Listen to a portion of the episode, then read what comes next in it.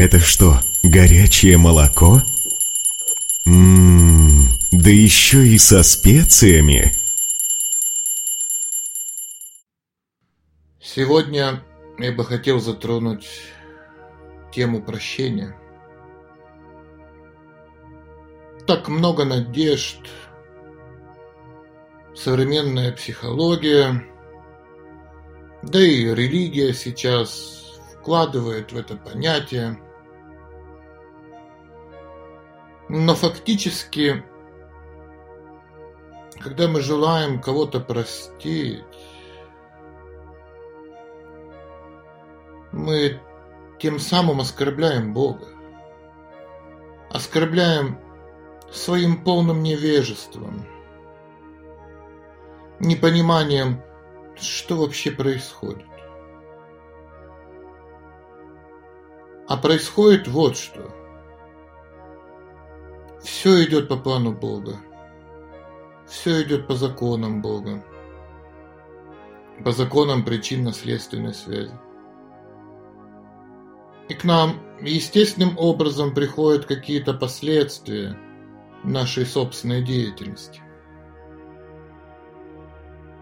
И вот тут мы почему-то надменно говорим, ладно, я вас всех прощаю, так и быть. Но фактически этим самым мы прощаем Бога. Прощаем Его законы, Прощаем свое собственное поведение в прошлом, за которое и пришли последствия в настоящем. И это значит, что мы ставим себя на ступеньку выше Бога. Поэтому всегда необходимо помнить, тот, кто надменно прощает, тот пытается стать выше Бога.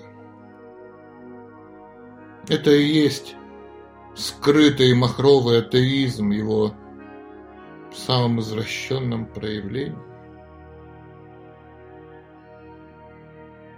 Поэтому надо не прощать окружающих, а самому просить у всех прощения. Вот это и есть то самое правильное настроение раскаяния. Подобным же образом настроение сострадания и служения тоже очень сильно отличаются друг от друга. Сострадание зачастую имеет тот же самый оттенок снисхождения. Видя чужие страдания, ощущая чужую боль, мы хотим поделиться с людьми, поделиться с ними способом, с помощью которого они смогут от этой боли избавиться. Но зачастую это делается с неправильным настроением. Делается потому, что мы правильные, а они неправильные. Потому что мы знаем, как надо, а они не знают. В конце концов, потому что мы лучше, а они хуже. И вот в таком своем псевдосострадании мы испытываем чувственное наслаждение – от такого вот замаскированного превосходства. Поэтому есть другой способ проявления своего отношения к происходящему. Служение. Служение же это всегда отношение снизу вверх.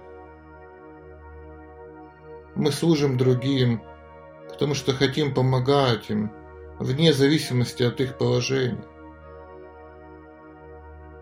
без желания получить радость от своего превосходства. И это вот такие на вид незаметные отличия. Редко какой человек об этом задумывается. Поэтому то, о чем мы сейчас говорим, это очень серьезная философия, ее надо постараться понять правильно. И пребывание в таком хитро-надменном состоянии приводит к тому, что вся наша жизнь становится неуспешной. Наши проекты проваливаются, планы не сбываются. Состояние депрессии становится подавляющим, и мы зачастую даже перестаем видеть смысл жизни. В древнем трактате Гарбха Панишат говорится о том, что порочное умонастроение во время зачатия приводит к рождению слепых, парализованных, горбатых и недоразвитых детей.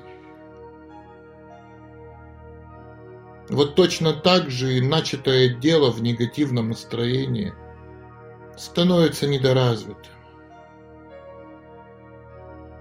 А потом мы удивляемся тому, что практикуя свое развитие, свою духовную жизнь, мы получаем не бесконечную красоту и счастье,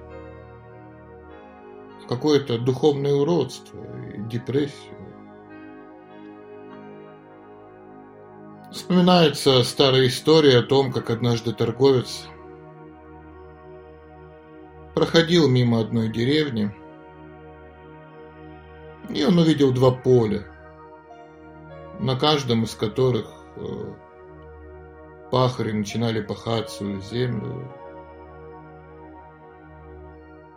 И торговец подошел к первому земледельцу и спросил, что ты делаешь, добрый человек?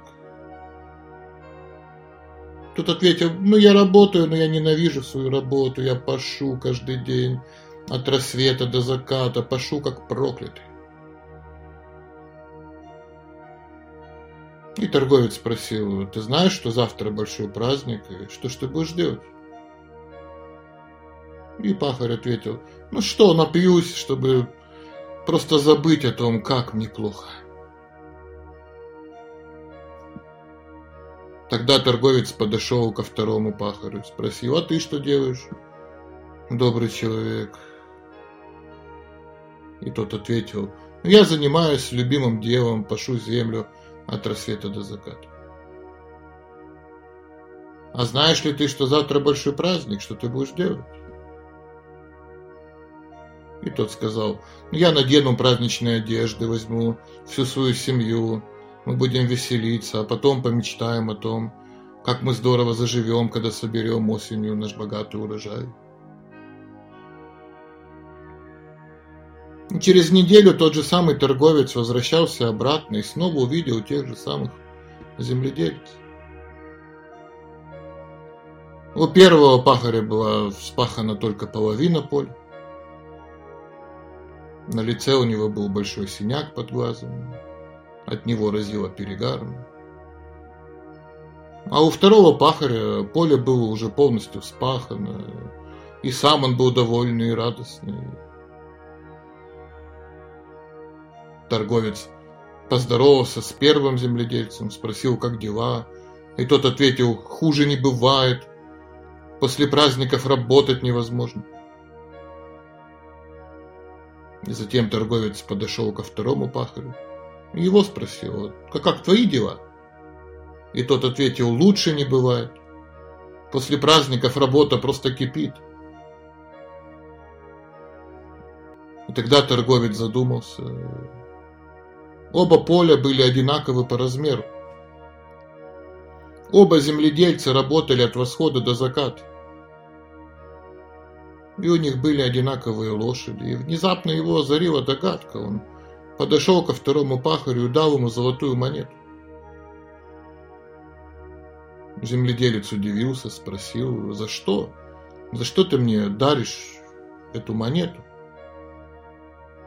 И торговец сказал ему, ты научил меня одной очень важной вещи, земледелец.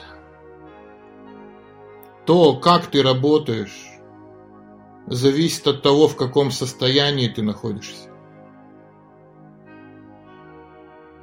И поэтому я теперь заработаю в сотни раз больше, просто слегка изменив отношение к своей работе. Поэтому на тебе эту золотую монету. Вот точно так же и наш духовный путь может быть пройден намного легче, намного быстрее, если мы просто поменяем к нему свое настроение. И в конце концов это наша работа. Быть счастливыми в своей жизни, быть счастливыми в своем развитии. быть счастливыми на своем пути.